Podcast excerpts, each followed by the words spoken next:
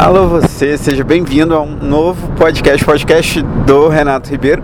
E nesse episódio eu trago dois convidados super, super, super especiais. São pessoas que eu conheci recentemente, mas já foi tempo suficiente para eu me tornar fã. Eu estou falando do Magno Martins e da Samanta, são dois profissionais da área de internet, de redes sociais. O Magno, mais especificamente, fala sobre influência, eh, marketing de influência, de influenciadores. E a Samanta já é mais especializada em estratégia de marketing geral, de redes sociais. E eu vou falar é, um pouquinho do trabalho deles. Eles vão dar dicas pra gente aí que é, pro, principalmente para você ouvinte que busca se estabelecer na internet de uma forma mais eficiente e expandir a sua marca, ter mais visibilidade, autoridade e outras questões. A gente está voltando de um evento aqui em Unai, em Minas Gerais, estamos a caminho de Brasília. Uh, foi um evento muito legal, foi um seminário de marketing digital e, e e aí a gente recebeu 100 empreendedores. Foi uma experiência muito legal. Eu quero saber como é que, que vocês acharam do evento, Magno. Fala pra gente. E o que, que você falou no evento? O que, que uh, você conversou com o público? E aí pessoal, beleza? Então, o evento foi extremamente bacana no sentido de como que a gente pode é, repensar o nosso olhar e as nossas ações nas redes sociais, no marketing das nossas empresas e tudo, porque realmente não existe uma receita de bolo nesse mercado, não existe um passo a passo certo, e aí a gente sempre tem que pensar e repensar toda a nossa estratégia, posicionamento, planejamento e por aí vai. Lá na minha parte lá eu fui falar um pouco da, da questão do marketing de influência, porque é uma bolha muito próxima, na verdade é uma bolha provinda do marketing digital mesmo, porque a questão das opiniões e dos conteúdos gerados por todos nós, seja no Facebook, no Instagram, no YouTube, LinkedIn, Twitter e por aí vai, e como que isso impacta nos negócios, sejam eles maiores ou até mesmo nos menores, porque movimenta muito o mercado. Então se hoje a gente tem um, os canais abertos, onde todos podem emitir suas opiniões, construir conhecimento e principalmente engajar comunidades, realmente a gente precisa repensar o nosso olhar nesse sentido que que, que as pessoas estão falando a respeito, sabe? Porque às vezes a gente fala assim, ah, eu vou só desenvolver meu conteúdo, coloco ali nas minhas redes, está tudo certo. Mas qual é a conversação que está gerando ali? Quais são as pessoas que estão falando é, sobre o seu mercado que pode agregar o seu negócio? E aí a questão do marketing de influência entra muito nisso e principalmente com os micro-influenciadores digitais, porque é uma uma questão do tipo, quem é essa galera que está ganhando tanto dinheiro, tanta notoriedade no mercado? É, por que, que tem é, tantas pessoas é, de olho nesses, nesses creators, né? Porque o microinfluenciador ele só existe por conta de ser um criador de conteúdo e a influência dele é uma consequência de um trabalho muito bem desenvolvido. Então ele não é tá ali do nada. E aí, né? Passei para o pessoal principalmente a questão de uma visão como que a gente pode fazer é, campanhas é, mais assertivas. Então, por exemplo, pedir um, um media kit desses microinfluenciadores para que você comece a fazer um mapeamento né, se realmente aquele microinfluenciador ele tem a ver com os valores do seu negócio, da sua marca. É, a, e mesmo com o media kit de mãos, você precisa né, estudar tudo sobre esse cara, né, sobre essa pessoa que você vai trazer para o seu negócio e você fazer as melhores campanhas, né, e é fazer o co-branding, você fazer fazer junto com o cara uma campanha para a sua audiência e principalmente para a audiência dele. Então, assim, foi super legal. Eu gostei muito da experiência de trocar essa ideia com a galera, porque a gente precisa ampliar um pouco mais a questão desse olhar, ser um pouco mais analítico, né? Porque todo mundo quer ganhar dinheiro com as redes sociais, com a internet e tudo mais, mas tem várias vertentes que precisam ser exploradas e cada vez mais estudadas aí.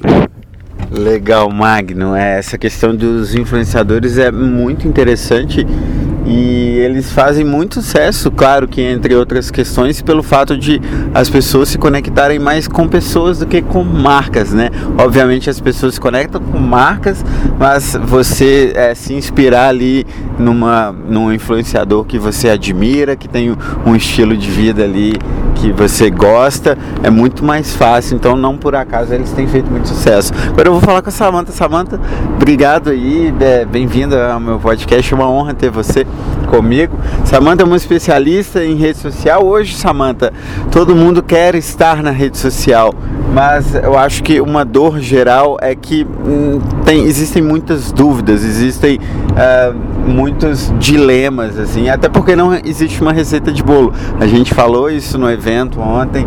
É, a rede social é um universo bastante fluido, no qual a, as pessoas elas vão descobrindo a sua própria receita. Então eu queria que você falasse é, como que a, a pessoa ela deve se estabelecer na rede social, qual estratégia que ela deve seguir, qual rede ela deve escolher, como fazer, como chegar lá e se destacar aí no meio de tanta informação, no meio de tanta concorrência. Olá pessoal, muito bom estar aqui com vocês, compartilhar aí, né, conhecimento.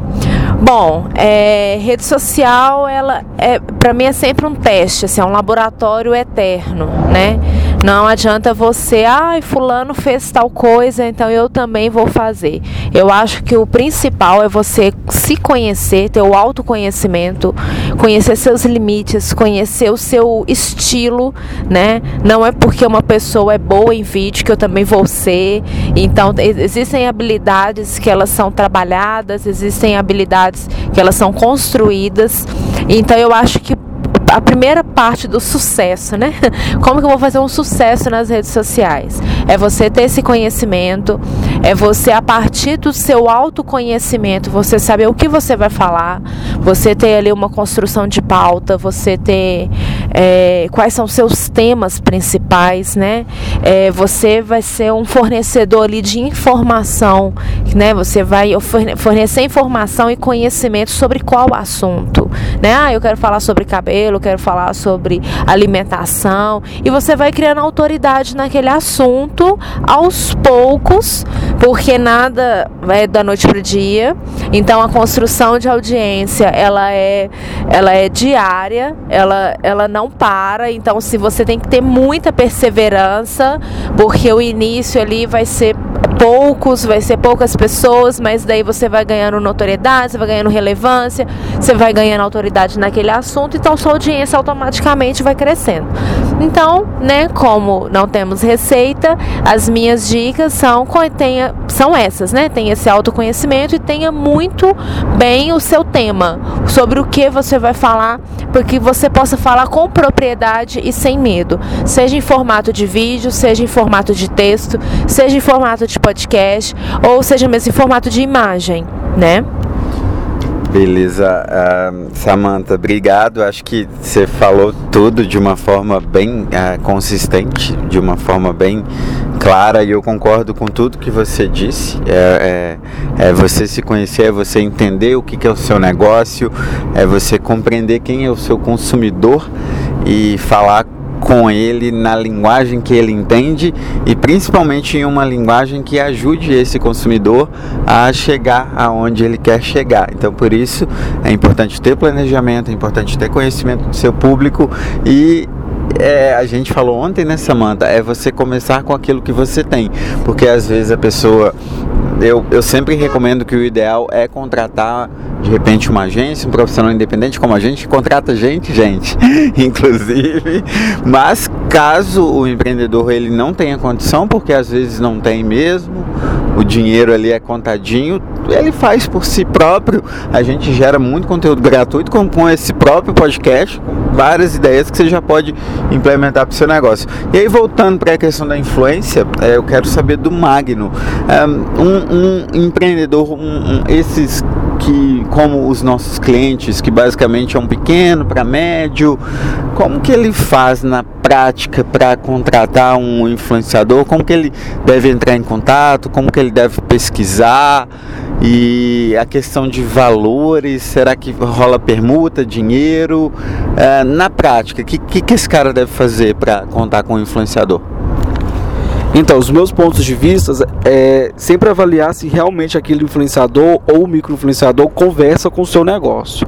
Porque às vezes é, tem uma visão do tipo, ah, o cara tem um milhão de seguidores, e então ali eu tenho um potencial de um milhão de clientes. Não é assim que funciona. Então você tomar muito cuidado com a questão das métricas de vaidade, né? Não é questão de tipo, porque o cara tem muitos seguidores que ele vai vender para vocês.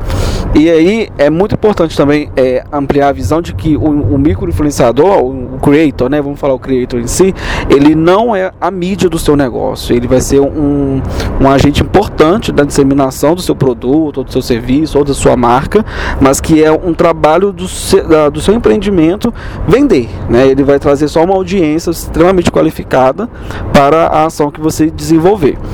E e no mercado hoje tem, tem dois contrapontos. Ou o microinfluenciador busca a marca, ou então a marca pode buscar ele também. Seja no Facebook, Instagram, YouTube principalmente, é, LinkedIn, dependendo do negócio, for um negócio muito B2B, né, busca no LinkedIn também.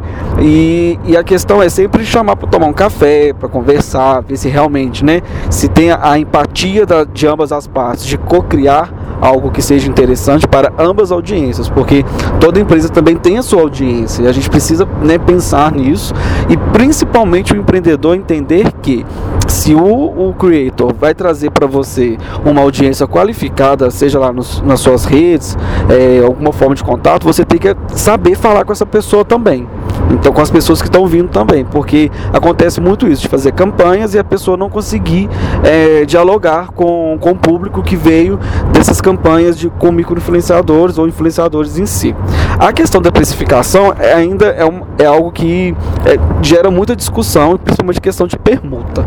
É, o meu ponto de vista é a questão do, de permutar 100% depende do ponto de vista tanto do creator quanto da empresa, porque é aquela coisa, ninguém paga conta de água, luz, internet com permuta, né? Então não posso chegar lá nas companhias e falar, olha, tá aqui o meu produto e eu quero que você abata aí o, o meu valor do mês. Não é assim que funciona. Mas eu acredito que em partes, dependendo se, por exemplo, ah, é uma empresa que tem um, um serviço interessante que eu gostaria de implementar no meu negócio ou na minha vida, então vamos é, pegar um valor, tipo, você me paga metade e a outra metade você me dá um acesso vitalício, né? Então assim, já começa a desenvolver essas possibilidades. E eu também acredito muito na questão da, econo da economia colaborativa.